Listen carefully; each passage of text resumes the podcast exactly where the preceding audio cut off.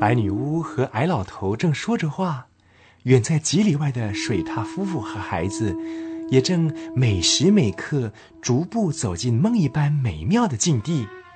他们早就把皮衣扔掉不穿了，有时还停下来东张西望，告诉另一个：“嗯，哎，那个是鱼稿哎，哎，那是风信子哎，嗯，什么这么香啊？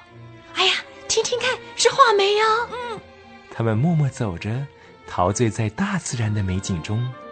他们踏过斑驳和煦的阳光，穿过清凉的绿荫深处，到了一块宽敞的空地上。长满了青苔，四周有许多榆树，高举起绿叶编成的大伞，在迎风招展。过了一会儿，他们又置身茂密的鲜花丛中，满眼万紫千红，红花绿叶在微风中荡漾，像一条锦绣琳琅的花河。他们看到冬天竟会如此消逝。不过短短几个小时，整个林野就从严冬突然跳到鸟语花香的五月了。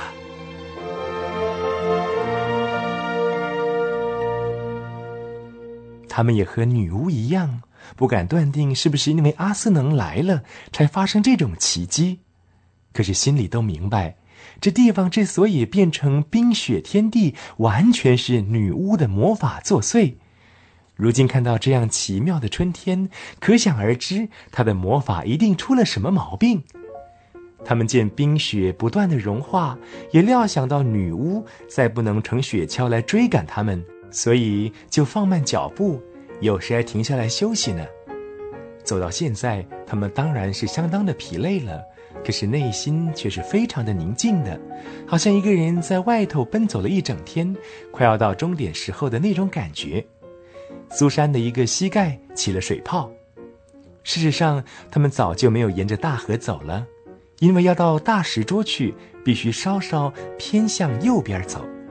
即使他们不走这条路，也不能再顺着河往下走了，因为融雪已经聚集成洪水，势如奔雷的在河谷里冲流，河边的路径早就给淹没了。一天过去。太阳快要下山了，光线越来越红，影子越变越长，花朵也准备合拢花瓣休息了。这几位旅客也快要到他们的目的地了，快要到啦！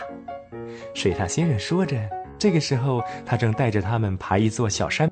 正当露西怀疑如果没有另一次长时间休息的话，是否真的可以爬到山顶，突然他们到了山顶了。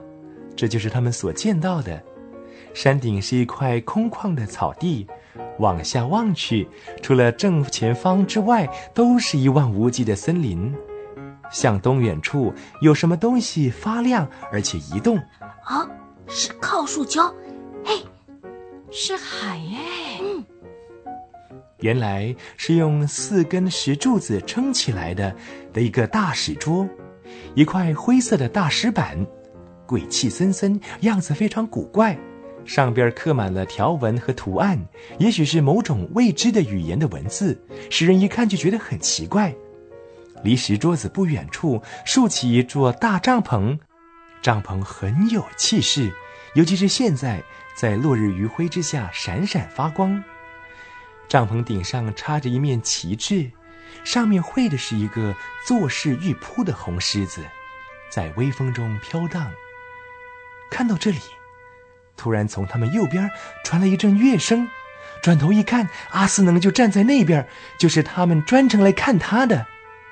一群奇怪的动物站成月牙形，把阿斯能围在当中。里边有几个称为木女和井女的，在我们这个世界就分别称他们为树精和水精。他们的手里都抱着乐器，奏出美妙的音乐。又有四头巨大的人马，此外还有独角兽、人面牛、老鹰等等。站在阿斯能两边的是两只豹子，一只捧着阿斯能的王冠，一只长着军旗。再说到阿斯能，水獭夫妇孩子一看就呆住了，不晓得应该做什么或说什么才好。没到过纳里亚的人呐，有时以为一件事情不能同时既是好的又是可怕的。如果孩子曾这么想过，现在再也不会了。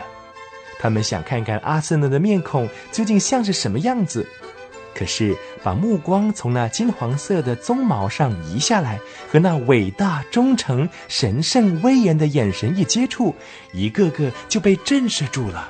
再也不敢看下去，全身也发起抖来。水獭先生突然低声说道：“过去吧。”“嗯，不要了，还是你先去了。”“哦，不行，亚当的子孙应该在动物前面呐。”“苏珊，怎么样了？小姐应该优先了。”“哎呀，不行不行啦！你是大哥，大哥应该带领嘛。”“对呀。”彼得，你先走吧。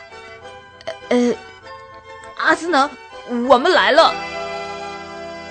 欢迎，欢迎，欢迎亚当的儿子彼得。欢迎夏娃的女儿苏珊和露西。还欢迎水獭夫妇。他的声音低沉而浑厚，把他们内心的恐惧和忧虑都一扫而空了，反而觉得很愉快平静。先前那种站也不是、坐也不是，那种连说话也不敢说的样子，一点儿也没有了。